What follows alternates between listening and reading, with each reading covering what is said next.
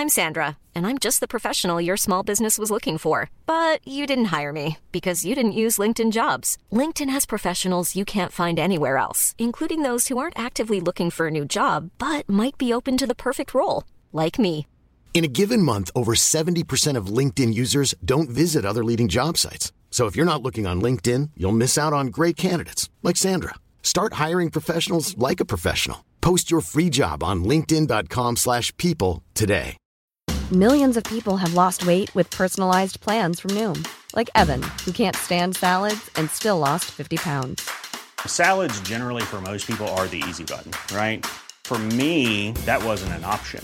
I never really was a salad guy. That's just not who I am. But Noom worked for me. Get your personalized plan today at Noom.com. Real Noom user compensated to provide their story. In four weeks, the typical Noom user can expect to lose one to two pounds per week. Individual results may vary. Hey, it's Ryan Reynolds, and I'm here with Keith, co star of my upcoming film, If, only in theaters, May 17th. Do you want to tell people the big news? All right, I'll do it. Sign up now and you'll get unlimited for $15 a month and six months of Paramount Plus Essential Plan on us. Mintmobile.com slash switch. Upfront payment of $45 equivalent to $15 per month. Unlimited over 40 gigabytes per month. Face lower speeds. Videos at 480p. Active Mint customers by 531.24 get six months of Paramount Plus Essential Plan. Auto renews after six months. Offer ends May 31st, 2024. Separate Paramount Plus registration required. Terms and conditions apply if rated PG.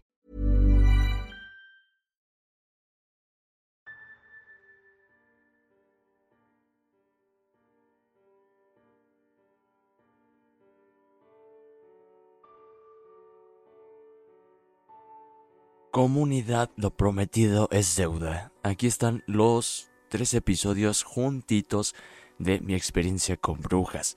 Esperemos que les vaya a gustar cómo los juntamos y cómo hemos cambiado la música de fondo y algunos efectos especiales.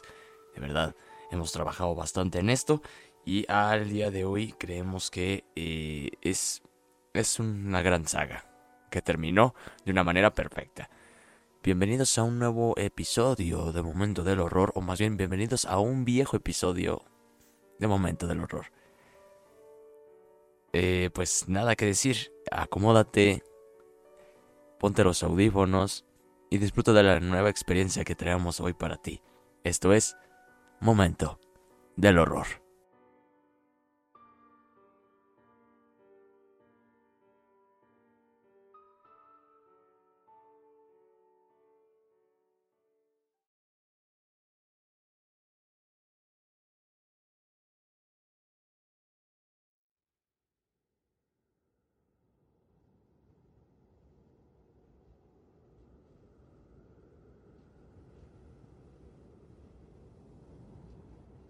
He escuchado con fascinación los relatos en los que los protagonistas son los abuelitos. Son tan espeluznantes, y la razón de eso es porque ellos nunca suelen mentir en este tipo de relatos.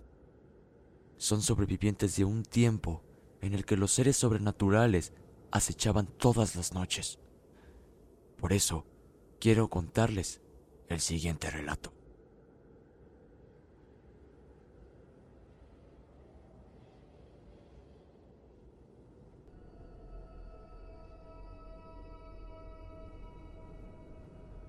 Comíamos nueces en el patio de la casa de mi abuela, disfrutando de una bonita tarde. Yo pensaba en todos los relatos de brujas que me han contado a lo largo de mi vida. Concluí que todas sucedieron hace muchos años, cuando no había luz eléctrica ni las lámparas de la calle. Sucedían cuando la oscuridad era tan abrumadora. Pero ahora que los pueblos se urbanizaron y eran iluminados, los relatos sobre brujas dejaban de contarse, más allá de que se escuchaban ladridos de perros a lo lejos. Así que le pregunté a mi abuela sobre ese curioso detalle. Lo que me respondió me dejó un poco confundido. Ellas se adaptan. Han cambiado la forma de llevarse a los niños. Ellas se hacen pasar por personas normales y a la vez se burlan de nosotros. Su respuesta me dejó pensando, así que le volví a preguntar, Abue, ¿tú crees en las brujas? Su contestación a mi pregunta me dejó con más dudas. Ella me dijo, no yo no creo. Sé que existen. La forma en la que lo dijo me hizo sentir escalofríos. Lo dijo como si estuviera muy enojada. Lo dijo con repudio, como si quisiera escupirle en la cara a aquellos entes. Le volví a preguntar, ¿cómo lo sabes?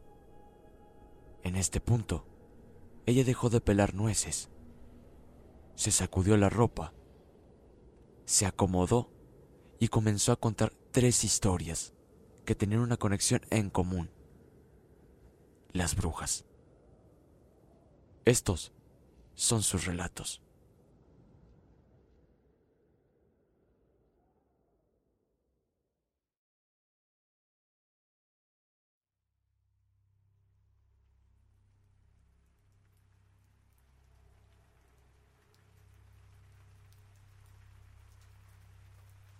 Mis papás cazaron dos brujas.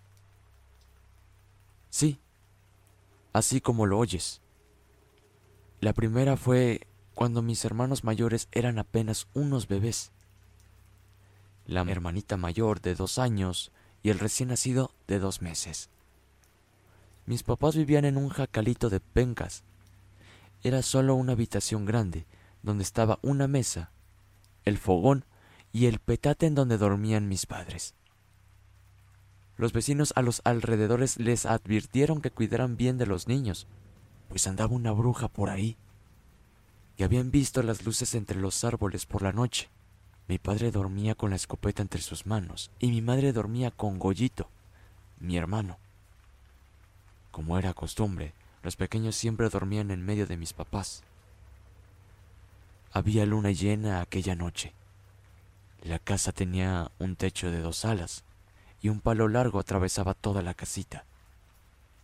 Aquella noche, mi madre escuchó algo que caía en ese palo, que en cuanto aquel sonido de algo cayendo en aquel palo sonó, sus ojos se comenzaron a sentir muy pesados. No podía moverse y lo peor de todo fue que no podía hablar. Ella dice que escuchó algo que rodaba del palo hasta caer al suelo. Por allá afuera, ella podía ver entre las rendijas de la puerta, que estaba hecha de giotes de maguey, algo se asomaba. Una figura muy grande. Esa cosa estaba buscando algo. Al fijar bien su mirada, pudo ver a un perro grande de color negro. La piel se le erizó, que intentó hablarle a mi papá, pero no le salía la voz. Mientras tanto, aquel animal de color negro merodeaba por los alrededores de la casa. Escuchaba sus jadeos y también sus grandes pisadas en las hierbas que habían alrededor. Su única reacción fue dar una pequeña patada a mi padre en su pie. Mi padre se levantó. ¿Qué pasó? Mi madre solo pudo susurrar. Hay un perro asomándose por la puerta. Mi padre se levantó sobresaltado, tomó su escopeta y se acercó lentamente a la puerta, esperando a que aquel perro se asomara. Cuando aquel perro se asomó por la rendija, mi padre tomó su escopeta, apuntó y disparó. Aquel perro no hizo un chillido como cualquier perro. No. Eran gritos de dolor de un humano. Eran gritos de dolor de una persona dolorida. Después del disparo, aquel animal gigante huyó de ahí. Mi padre salió de casa y dio tres disparos a la oscuridad, pero no atinó a ninguno. Al amanecer, cuenta mi madre que él y otros vecinos siguieron el rastro de sangre que había dejado aquel perro. Llegaron a un camino viejo que los conducía hasta un pueblo muy lejano. De allá era aquella bruja. Estuvieron preguntando a los habitantes del pueblo si no había alguna persona con una herida de bala, pues encontraron un rastro de sangre que los llevaba hasta ahí. Por un rato más siguieron preguntando a las personas que residían en aquel pueblo, pero nadie sabía darles una respuesta. Cuando después de un buen rato escucharon los gritos de un joven que iba cargando a su madre. Él gritaba que su madre necesitaba ayuda, que había sido herida. Mi padre y sus compañeros se quedaron muy asombrados. Ahí se dieron cuenta de que aquel animal realmente era una bruja. Pero no comentaron nada al respecto, y por más que quisieran ayudar a aquel joven, no lo terminaron haciendo. Juntos regresaron a su pueblo y no comentaron nada de lo sucedido. A aquella bruja no se quedaría de brazos cruzados, puesto que meses después relata a mi madre que una noche escuchó a un gato aullando en su huerto de nopales. Se levantó y lo estuvo buscando por varios minutos, pero que no llegó a encontrarlo. Mi madre tenía el fogón dentro de casa, pegado a una pared de pencas. Por la tarde había puesto el nixtamal para las tortillas del día siguiente. Llegó la noche y mientras todos dormíamos, como siempre, los niños en medio de los adultos y mi padre abrazando su escopeta, listo para lo que llegara a pasar. De pronto, alguien o algo batió las pencas desde afuera para tirar la olla de nixtamal lo cual aquella cosa logró. El caldo muy caliente cayó sobre mis padres y los niños.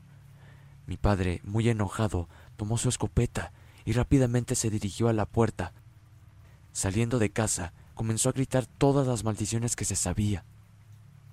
Él ya sabía el camino que tomaba la bruja. Y sí, se dirigió hacia allí, un camino muy largo y muy oscuro.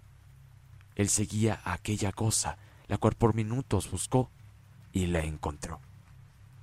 Dice que se encontró con un grande perro de color negro. Aquel animal corría entre los surcos de una milpa de maíz ya cosechada. Mi padre, ya cansado de todo, con mucho enojo y rabia, tomó su escopeta. Dijo que mantuvo la respiración y se centró en aquel animal. Tenía el dedo en el gatillo, no la pensó más y disparó. De nueva cuenta, en vez de escuchar los gritos de dolor de un animal común, aquel grande perro gritó como una persona normal. El grito de aquel animal inundaron las milpas de maíz.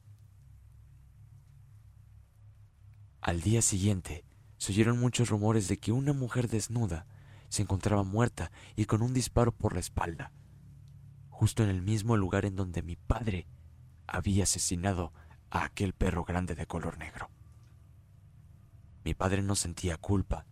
De hecho, él estaba contento, puesto que por fin había asesinado a la bruja.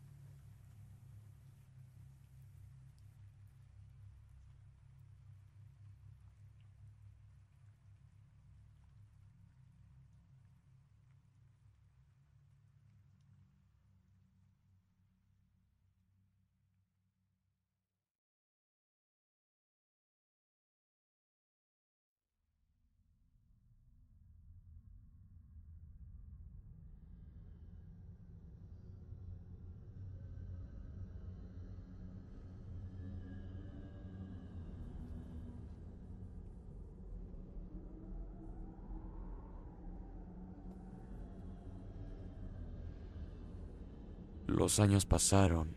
Yo tenía 10 años, la última de 11 hijos.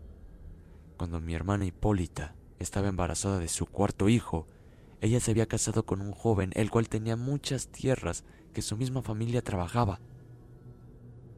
Pero la suegra de mi hermana era una persona mala, puesto que esta mujer no la quería. De hecho, se decía lo mismo sobre las demás mujeres de sus otros hijos.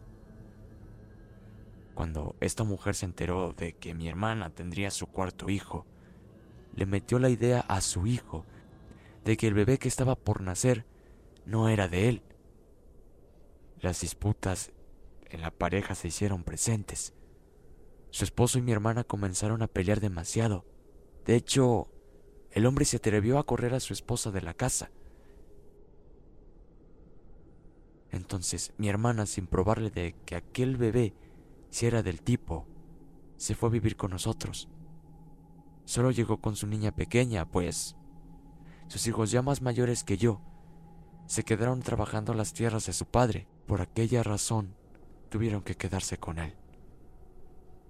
Mi hermana a los pocos días contuvo una enfermedad extraña, pues todo lo que comía lo devolvía en cuestión de minutos.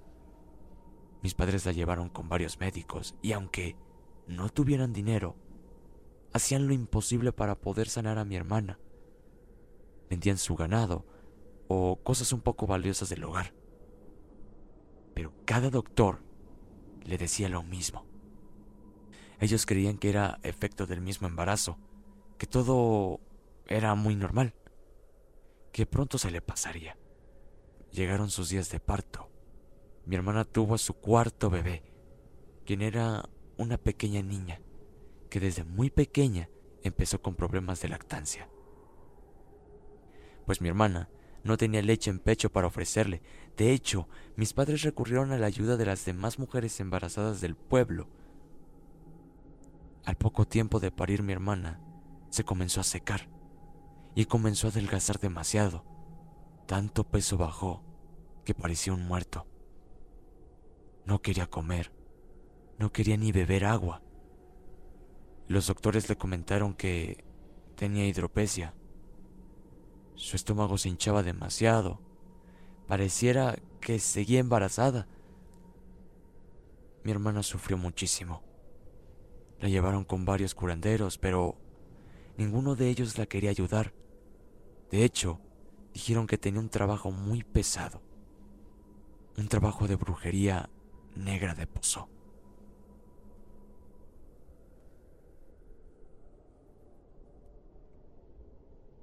Agua que tenía en el estómago era la misma agua de aquel pozo. Pero le mencionaron un nombre. Mi madre lo logró escuchar y se lo comentó a mi papá. Él con tanta furia y enojo quería ir a vengarse de una manera muy mala. Mi madre no se lo permitió. Mencionó que no era nada bueno enfrentarse a aquella mujer, pues ella podía vengarse de aquella acción. Podría hacerle lo mismo que a mi hermana.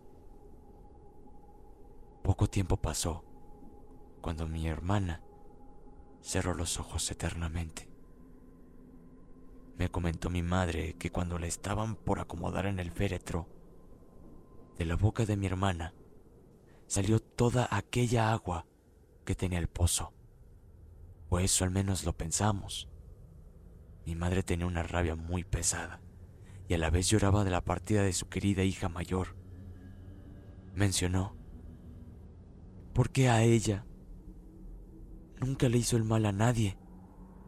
Fue una mujer buena. Llegando a casa, comenzó a recoger las cosas de Hipólita con mucho enojo. Cuando levantó el petate en donde Hipólita dormía, salieron dos lagartijas blancas, muy asustadas. Mi madre se asustó mucho, pero rápido comenzó a cerrar puertas y ventanas para que esas dos lagartijas no se escaparan de casa. Cuando logró atraparlas, tomó un cuchillo y a las dos sin nada de piedad, les cortó la cabeza. Ella comentó que cuando hizo esta acción, las lagartijas gritaron. ¿Alguien me puede decir si las lagartijas gritan? Las lagartijas las echaron en un frasco con agua bendita y lo cerraron. Aquella misma tarde, en el pueblo donde vivía mi hermana con su esposo, hubo revuelo. Y es que la suegra de mi hermana había fallecido. Extrañamente, la mujer que siempre le deseó mal a mi hermana había fallecido. Dicen que la mujer estaba lavando ropa y que una lámina de asbesto le había caído encima cortándole la cabeza al instante. Incluso hay mucha gente que llegó a ver el accidente y llegaron a decir que la cabeza había quedado sumergida en el jabón del lavadero. Solo Dios sabe la coincidencia de este accidente con el incidente de las lagartijas. Mi abuela terminó su relato y aquí me llegó la conclusión del por qué tenemos el don de percibir el mal, poder percibir las cosas sobrenaturales. Le di toda la razón a mi abuela. Ellas, las brujas, viven entre nosotros, se adaptan a los nuevos tiempos y como lo decía mi abuela, siempre se adaptan a las nuevas épocas y nuevas formas de robar se hacen presentes. Yo, comunidad, por mi parte, les tengo una historia más que relatar, pero esta se las dejaré para más después. Por el momento, esto es todo. Recuerden tener mucho cuidado con las brujas.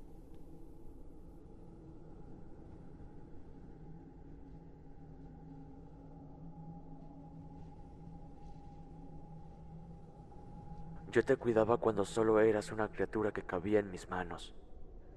Le había jurado a Dios que si te ayudaba a sobrevivir en tu difícil nacimiento, te cuidaría con mi vida entera. Yo te bauticé, muchacho. Yo soy tu madrina. Con estas palabras, mi abuela iniciaba su tercer relato. Antes de continuar, quiero darles el contexto que lo envuelve. Yo nací en el 89 hijo de una madre adolescente que por obvias razones me dejó a cargo de la abuela mientras ella terminaba sus estudios. Por lo que viví mis primeros cuatro años con mi abuela, mi tío, un niño de apenas ocho años y mi tía de apenas catorce años, que cuidarían de mí como si fuera su hermano menor. Mi nacimiento fue algo complicado, pues a mi madre se le rompió la fuente un mes antes de completar el embarazo. Sin contracciones y siendo deficiente el sistema de salud en un pueblo rural, tardaron dos días en sacarme de la panza de mi madre. Nací frío y con hipotermia, por lo que las esperanzas de vida eran casi nulas. El médico le pidió a mi abuela que llamase a un sacerdote si de verdad creía en Dios que me bautizaran y así fuera su entera voluntad, mi vida. Así mi abuela se convirtió en mi madrina, en un bautizo de emergencia, aunque cuando cumplí los 12 años, que hice mi primera comunión, tuvieron que bautizarme de nuevo en una ceremonia más oficial, ya que yo no contaba con fe de bautizo cosas extrañas y complicadas de entender de la iglesia. Estando ya en contexto, prosigo a relatarles la tercera historia que mi abuela me contó y que principalmente me dejó los pelos de punta, pues ella había estado frente a frente contra una bruja. Las brujas son reales y su mayor victoria es hacerse pasar por fábulas y fantasías.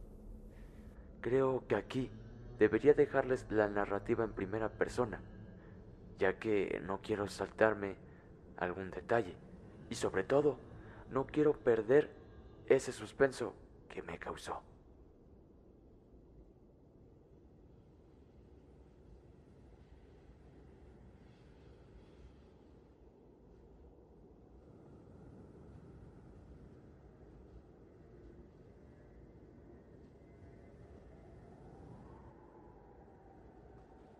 Tu madre tenía que volver a su internado a terminar sus estudios de la universidad, por lo que tus tíos y yo cuidaríamos de ti.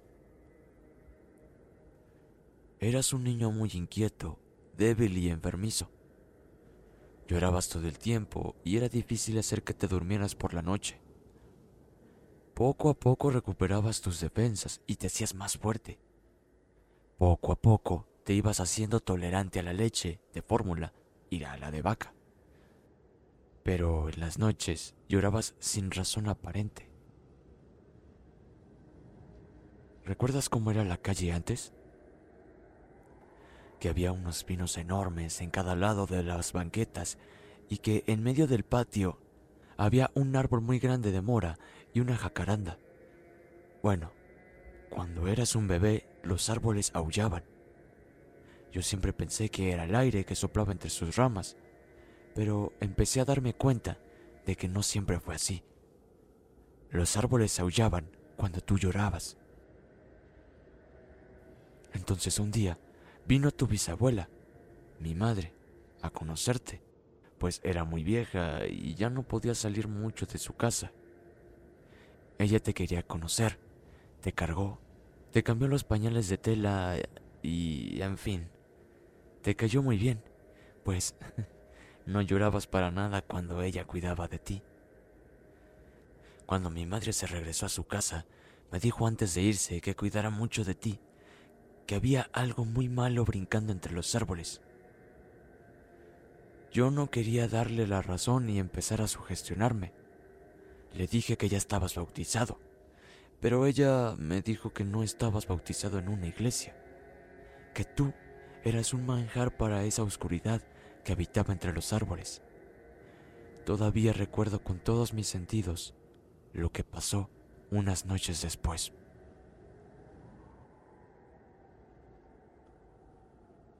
Tus tíos ya se habían ido a dormir contigo en medio de ellos. Yo aún seguía despierta en la cocina arreglando unos pantalones. De fondo tenía la consola del tocadiscos con música, cuando de pronto me empecé a sentir muy cansada. Los dedos ya no me respondían. Ya estaba comenzando a cabecear. Solo escuchaba cómo la música se iba bajando de volumen. Supuse que el cansancio del trabajo ya me estaba venciendo. De un momento a otro, escuché unos pasos que corrían desde el cuarto hasta la puerta del patio. Me asusté demasiado y seguido de eso, tus tíos salieron corriendo también hacia la puerta del patio, como si persiguieran algo. Ellos gritaban con mucho miedo, se lo llevó, se lo llevó, la bruja se lo llevó. Solté las cosas que tenía entre las manos y con tus tíos salí corriendo al patio para buscarte. Yo no lo creía, no lo quería creer.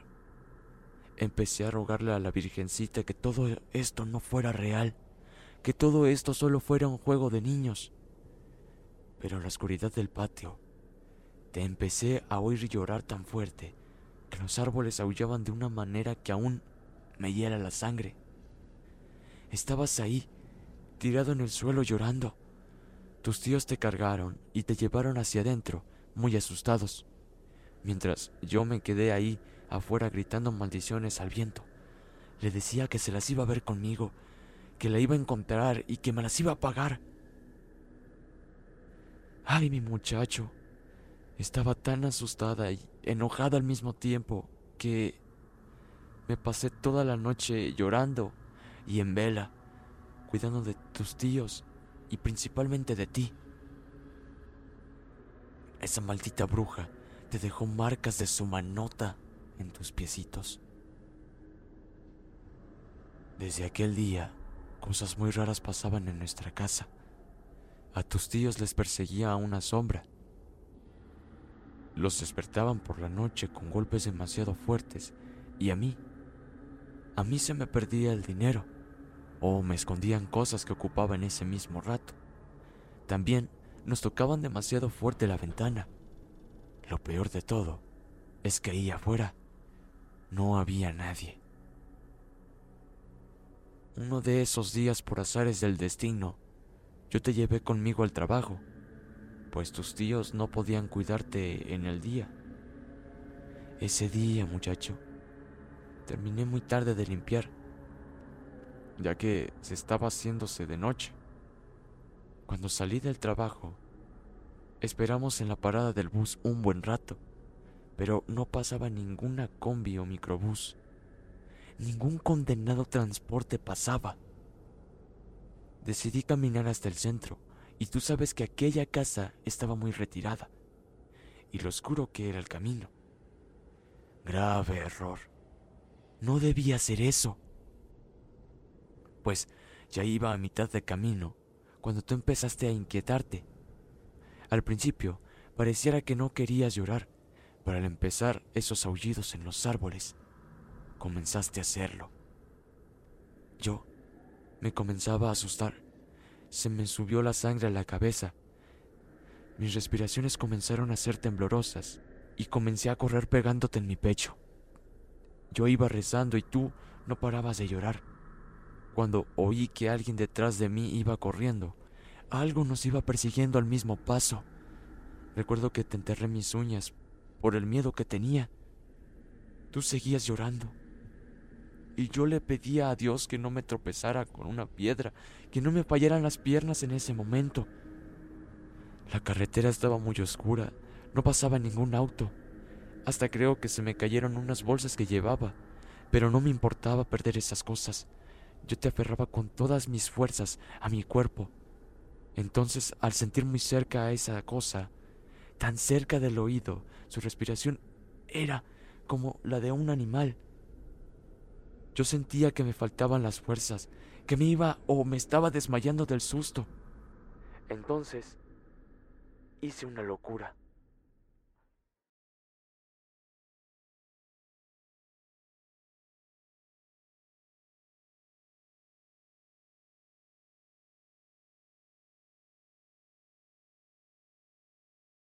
Yo sentía que me faltaban las fuerzas, que me iba o me estaba desmayando del susto. Entonces, hice una locura.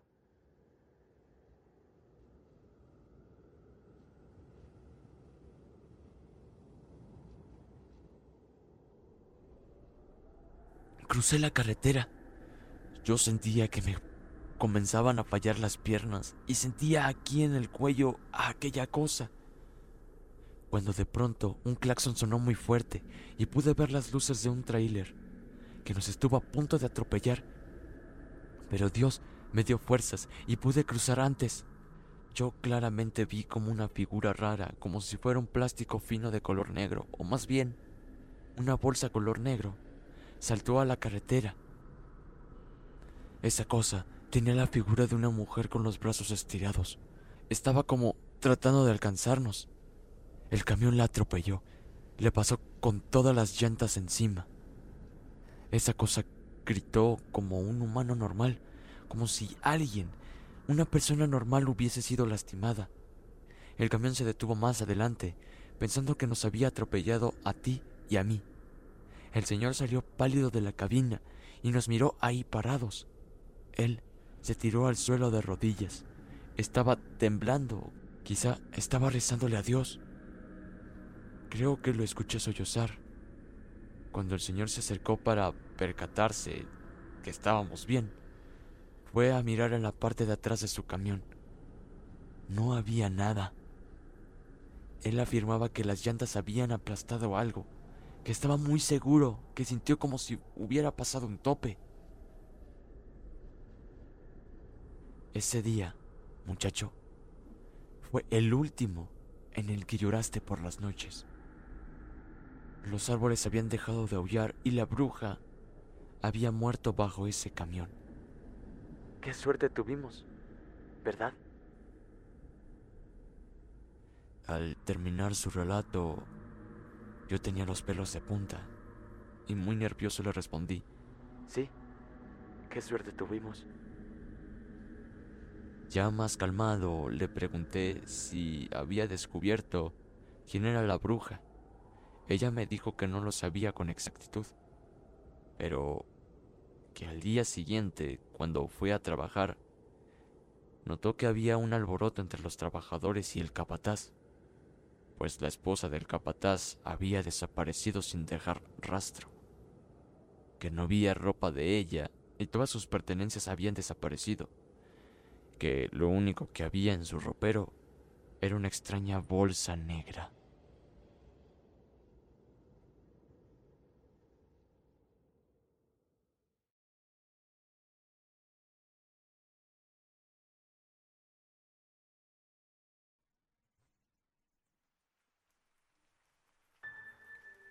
Hay mucha gente que no les da importancia a las historias de fantasmas o de brujas, porque para muchos solo son eso. Fantasías quizás inventadas por la sugestión. Nadie le da cierta credibilidad hasta que nos toca ser los protagonistas de esos relatos. Solo nos falta escucharlo de las personas indicadas. Así como pasó con los relatos de mi abuela. Sentir un escalofrío que recorra toda tu espalda, así como yo cuando terminó su tercera historia. Aquellos relatos me hicieron revivir sensaciones que por la paz mental decidí hacer como si no pasara nada. Pero la incertidumbre de saber que las brujas están entre nosotros acechando por mil motivos es nuestro miedo lo que nos hace negarlas, ignorarlas, tratar de no meternos con ellas por un bien propio. Ellas son las que se dejan ver y no siempre son como las caricaturas. Ancianas de piel verde, con verrugas, con pelo blanco y desordenado. No. En realidad, ellas se dejan ver como las peores de nuestras pesadillas. El más puro terror que nos hace ignorarlas y negarlas.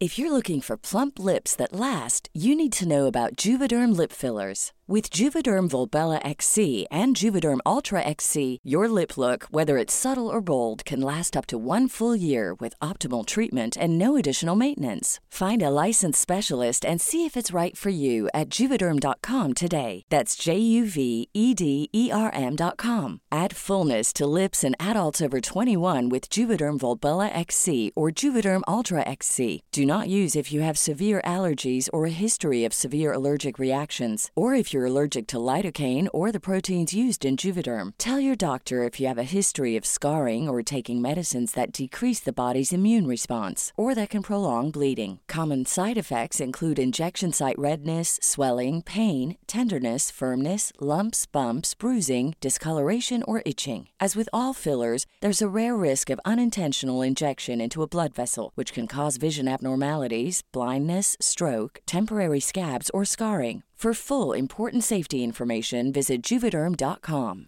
I'm Sandra, and I'm just the professional your small business was looking for. But you didn't hire me because you didn't use LinkedIn jobs. LinkedIn has professionals you can't find anywhere else, including those who aren't actively looking for a new job but might be open to the perfect role, like me. In a given month, over 70% of LinkedIn users don't visit other leading job sites. So if you're not looking on LinkedIn, you'll miss out on great candidates like Sandra. Start hiring professionals like a professional. Post your free job on linkedin.com/people slash people today.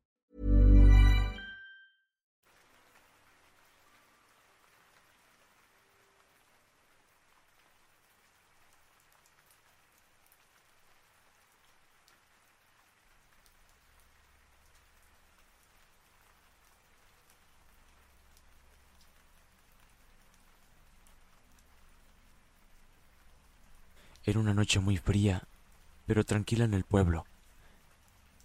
Mis hermanas dormían en el cuarto de mi mamá. Aquel día, mi madre habría salido con una de mis tías. Ella se quedaría todo el día en su casa, por lo que regresaría al día siguiente. El perro hacía vela en la puerta principal. Y yo, yo terminaba la tarea de la universidad. No solía dormir tan temprano. De hecho, me costaba demasiado conciliar el sueño.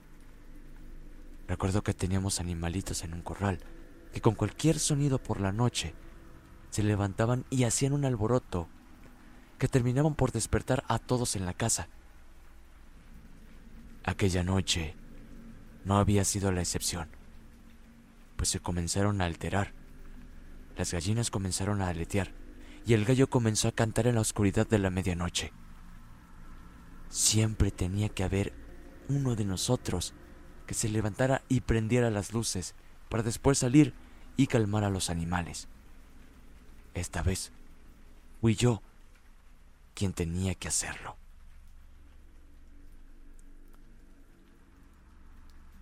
Me levanté de mi silla y me dirigí a encender las luces, pero cuando lo hice, vi como una figura saltó desde el corral hasta un grande pino que teníamos en medio del patio. Yo me tendía a pensar que era un gato, aunque no estaba muy seguro, pues aquello me pareció demasiado grande como para que fuera un gato. Decidí salir. Y lo primero que noté fue a nuestro perro. Estaba muy quieto, mirando fijamente aquel pino al centro del patio. Cuando notó que yo estaba ahí, comenzó a envalentonarse y con rabia comenzó a ladrar. Poco a poco me acercaba al pino y solo podía escuchar cómo las ramas tronaban.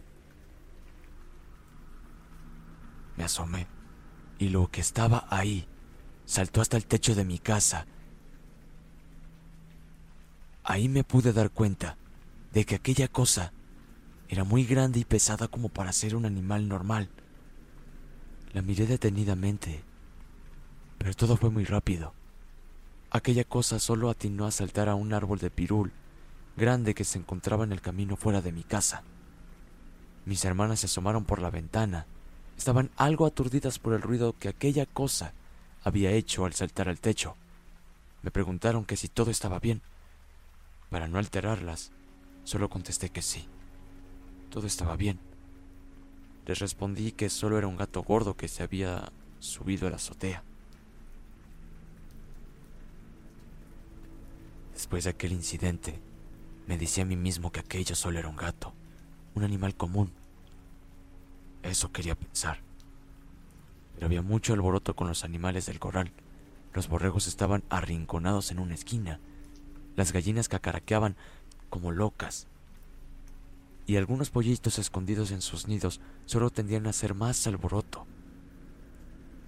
No había señales de que habían sido atacados o lastimados. Opté por regresar al interior de mi casa y soltar la sugestión. No quería seguir pensando en aquella cosa, que aún seguía creyendo que no. Por Dios que no. No era un gato.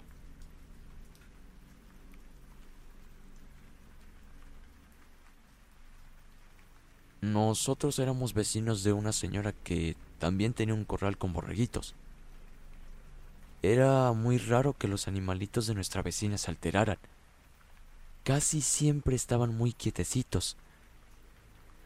De hecho, dicha vecina siempre nos causó inquietud a mi hermana mayor y a mí, pues cuando éramos niños siempre íbamos a juntar higos y duraznos a los bordes de donde cultivaba maíz y calabaza. Aquella señora siempre andaba por allí cuidando de las frutas mi hermana la solía llamar Doña Urraca, pues tenía una voz tan quebrada que literalmente parecía el sonido de una urraca. También porque, extrañamente, su cara tenía la forma de uno de aquellos pájaros. En realidad se le conocía como Doña Vila. Ella era una de las vecinas más problemáticas del vecindario y siempre estaba de mal humor. Daba repele verla muy temprano dando vueltas por sus parcelas o en la tarde revisando sus animales. Vestida de un camisón blanco muy largo y dejando caer su pelo también de un color blanco. Extrañamente, una apariencia literalmente caricaturizada de una bruja. A mi hermana y a mí solía corrernos de los árboles frutales gritando, les va a dar chorro si se comen mis duraznos. Casualmente, aquel mismo día nos terminaba por dar un dolor de estómago insoportable. Mi madre siempre lo atribuyó a que nos comíamos las frutas sin lavarlas y que muy probablemente eso era lo que nos causaba aquel dolor de estómago. Extrañamente, mi madre nunca lo relacionó con la amenaza de la señora Vila. Un cierto día dejamos de verla. Ya no salía a dar rondines, ni mucho menos salía para revisar a sus animales. Mi madre decía que se había caído de un montón de rocas apiladas en su patio en donde dejaba crecer matas de chayotes. Nos comentó que se había fracturado el hueso de la pelvis y que duraría un buen rato sin caminar.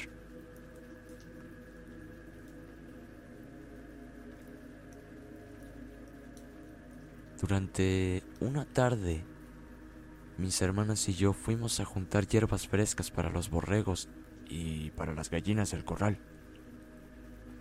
Nuestro camino iba bien, hasta que vimos de lejos a Doña Vila, mostrada en su silla de ruedas. Ella estaba dándonos la espalda. Se nos hizo muy terrorífico verla ahí sentada, con su pelo largo, blanco y suelto. Nos aterraba pasar a su lado para tener que verla de frente. Así que intentamos pasarla muy rápido, pero al momento de pasar a su costado. Buenas tardes muchachos. No vayan a cortar mis frutas. Los estoy viendo. Aquellas palabras nos las dijo con un poco de dificultad, pues solo nos susurró. Aparte, sonaba un poco rasgada. No vamos hacia sus duraznos, señora. Vamos al terreno de mi tía a juntar quelites para los animalitos. Le respondió mi hermana con una voz temblorosa. Buenas tardes, señora Vila, respondió mi hermana mayor, tratando de sonar respetuosa. Después de aquel momento incómodo, ya no nos respondió algo más. De hecho, notamos que no hacía ningún movimiento, pues parecía como si realmente no estuviera respirando. Decidimos dejar pasar esto y nos fuimos a recoger las hierbas a los terrenos de nuestra tía. Al regresar, teníamos que pasar por donde mismo. La diferencia era que doña Vila ya no se encontraba ahí. Pero lo que sí notamos era que un grupo de gente hacía alboroto hasta la calle principal, donde justo un momento antes habría salido una ambulancia rumbo a la avenida principal. Mi madre nos esperaba en la puerta de la casa. De hecho, nos hizo entrar rápido. Esta mañana doña Vila murió. Ahora está descansando en paz. Desde esta mañana sus hijos nos dieron aviso y justo hace un rato trajeron su cuerpo a casa. Nos dijo mi mamá como si nosotros hubiéramos preguntado por aquel alboroto que se hacía allá afuera. ¿Esta mañana? Pero si la acabamos de ver justo cuando íbamos por las hierbas. Mi mamá nos miró muy seria, esperando a que lo que acabamos de decir fuera una broma. Pero al ver que mi hermana se había puesto muy pálida, mejor decidió cambiar de tema. Mi hermana mayor y yo sabíamos lo que habíamos visto. Los tres la vimos.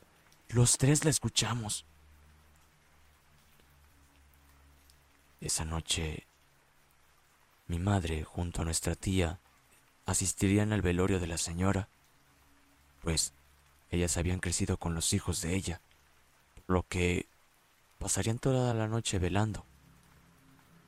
Yo me quedé con mis hermanas pero ellas por aquel encuentro con doña Vila no podían dormir y seguían muy impresionadas por lo que había sucedido en la tarde. Pues no nos explicábamos cómo es que habíamos visto a doña Vila sentada en su silla. Las niñas estaban tan asustadas que no querían salir solas al baño. No podían ni quedarse solas en sus habitaciones. Decidimos meter a nuestro perro para que les hiciera compañía mientras yo iba a mi habitación a terminar mis tareas. Tenía los audífonos puestos y a pesar de tener el volumen de la música muy fuerte, logré escuchar que fuera de mi habitación se oía un ruido extraño. Aquel sonido era como si alguien estuviera estrujando una bolsa de plástico. Ese sonido venía del pasillo aquel pasillo que conectaba con las dos habitaciones. Supuse que era alguna de mis hermanas haciendo aquel sonido. Intenté volver a lo que estaba haciendo cuando de pronto escuché a mi hermana mayor gritar muy fuerte. Salí corriendo de mi cuarto para verificar qué era lo que pasaba, y mientras me dirigía a donde se encontraban ellas, pude ver como una sombra rápidamente se escondía en la parte más oscura del patio. Yo no le di nada de importancia. Cuando llegué a donde mis hermanas, las dos ya gritaban con mucho terror. La mayor tenía su rostro tapado, mientras que mi hermana pequeña lloraba aterrada. Traté de entender lo que me decían, pero el miedo las invadía aún más. Cuando por fin se lograron tranquilizar, mi hermana mayor me contó lo siguiente. Alguien hacía ruido con una bolsa. Pensé que eras tú que sacaba la basura de la cocina.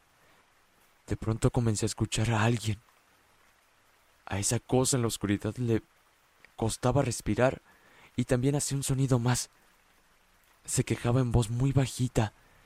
Muy apenas lo logré apreciar. Esos quejidos eran como si estuviera apretando los labios del dolor. Me dijo que seguido de eso, mi hermana menor sentía ganas de ir al baño. Le dije que la acompañaba, pero cuando abrí la puerta del cuarto, escuché que aquel sonido de la bolsa se iba arrastrando poco a poco. Yo no podía ver nada desde la oscuridad, pero te juro que cuando enfoqué mis ojos en la oscuridad, miré un bulto que se arrastraba lentamente hacia nosotras. Aquel bulto no tenía el rostro descubierto, lo único que pude ver fueron sus pies unos pies que ya estaban en una fase de putrefacción muy adelantada. Ahí fue cuando solté la puerta y comencé a gritar. ¿Qué era eso, Luis? ¿Qué era esa cosa fea? Me preguntaba con mucho terror mi hermana menor. Les dije que se tranquilizaran que muy probablemente había sido el perro o que muy probablemente mi hermana se lo imaginó. Le dije que podría haber sido que no estuviera en sus cinco sentidos, que no estaba muy despierta. Ni yo me lo creí. Lo que yo decía no las convencía del todo, pues yo también miré aquella cosa. Miré cómo salió corriendo y miré cómo se ocultó en los corrales, la parte más oscura del patio.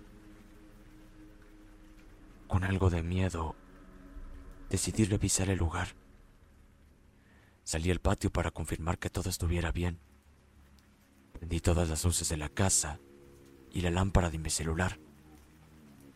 Me acerqué al corral y noté que los animalitos no estaban para nada alborotados o asustados. Algo que me pareció completamente extraño. Mis sentidos estaban muy inestables. El gallo estaba completamente en silencio y es que me pareció bastante extraño, pues aquel gallo siempre canta cuando me tengo que ir a mi escuela por la mañana. Todo estaba bien. Revisé los rincones del corral, pero todo estaba tranquilo. Hasta que comencé a escuchar cómo el techo de lámina del corral comenzó a tronar. Encendí la lámpara de mi celular y al alumbrar hacia aquel ruido, llevé el susto más grande de mi vida. Pues miré como un bulto, una bolsa negra, se arrastraba por la lámina. Esa cosa trataba de llegar al otro lado del muro. Justamente iba hacia un río que se encontraba detrás de mi casa. Un cabello de color blanco, muy enmarañado, sobresalía de la bolsa. Unos pies descalzos también sobresalían de aquella bolsa. Al verse descubierto esa cosa, giró lentamente su cabeza, mirando hacia donde yo estaba. Y su cara, su expresión de enfado, me hicieron creer que era doña Vila. No me importó nada más, lo único que yo quería era que aquella espantosa cosa se alejara de nuestra casa. Tomé valor y con mis sentidos palpitando al cien, le arrojé lo único que tenía en la mano. Le arrojé mi celular demasiado fuerte. Este impactó fuertemente en el rostro de aquel ente. Les puedo jurar que esa cosa gritó con la misma voz de Doña Vila. Seguido de esto, cayó al río. De hecho, escuché el chapoteo de cuando cayó Y después de esto, los animales del corral se comenzaron a alterar, comenzaron a hacer mucho ruido. Yo solo lo que pude hacer fue salir corriendo de ahí. Entré a mi casa y me encerré con mis hermanas. ¿Qué viste? Luis, ¿qué viste? Me preguntaba mi hermana mayor, aún con mucho miedo. No le comenté nada. Lo hice principalmente para no asustarlas. Solo encendí el televisor y puse cualquier canal. Nos quedamos dormidos con todas las luces encendidas hasta que llegó mi madre.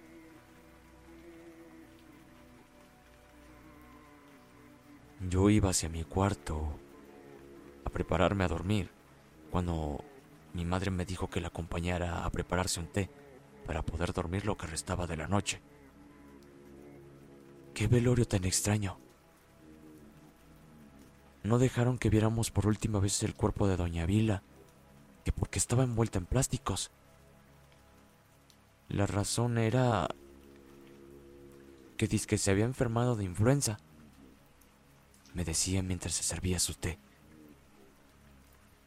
Me puse demasiado pálido, tanto que mi madre me preguntó si estaba bien, a lo que yo le respondí que todo estaba bien, solo que me había enfermado de gripe. Yo no quería contar nada. Pensaba que si lo hacía, mi madre se enojaría demasiado conmigo. Pensaría que todo era broma. Al día siguiente mi madre asistió al sepelio de la señora y para cuando regresó a la casa, les contó muy extrañada a mis hermanas que las hijas de doña Vila habían abierto el ataúd y que se llevaron una sorpresa pues el rostro de la señora presentaba un golpe en el ojo, justamente de una noche antes yo le había lanzado mi celular. Eso fue lo que me contó mi hermana. Yo no quise decir nada, pues aún seguía pensando que mi madre no me creería. Mis hermanas tampoco contaron lo que ellas vivieron, pues pensaban lo mismo que yo. Al final de todo, aquella mujer disfrutaba asustarnos. Y no estaba de más venir una última vez a hacerlo. Cuando mi abuela me contó sus relatos, mencionó un plástico de color negro. Algo que hizo que se me erizara la piel. Di un pequeño sacudo y de hecho mi abuela lo notó, pero solo sonrió. Después de eso, le pregunté un poco curioso, Abuela, ¿te acuerdas cuando murió doña Vila? ¿Por qué vino mi tía Alejandra a echar sus menjunjes alrededor de la casa después de que muriera esa señora? Le pregunté de la manera más natural posible para que no regrese a molestarlos desde el infierno esa bruja.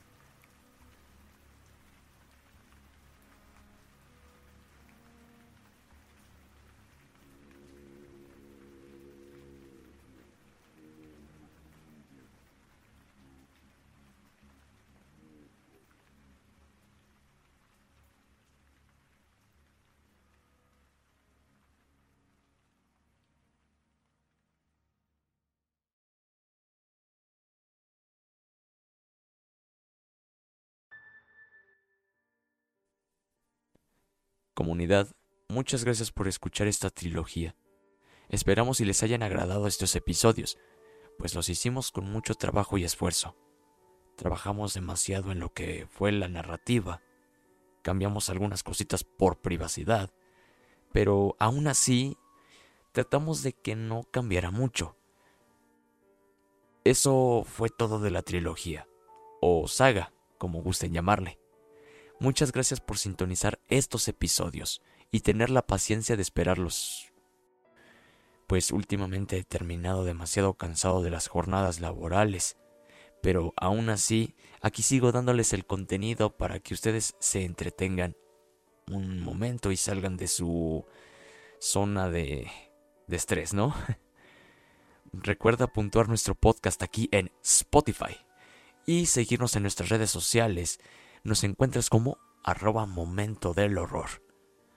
Por mi parte, esto es todo. Mi nombre es Jesús Hernández y este fue Momento del Horror. Buenas noches.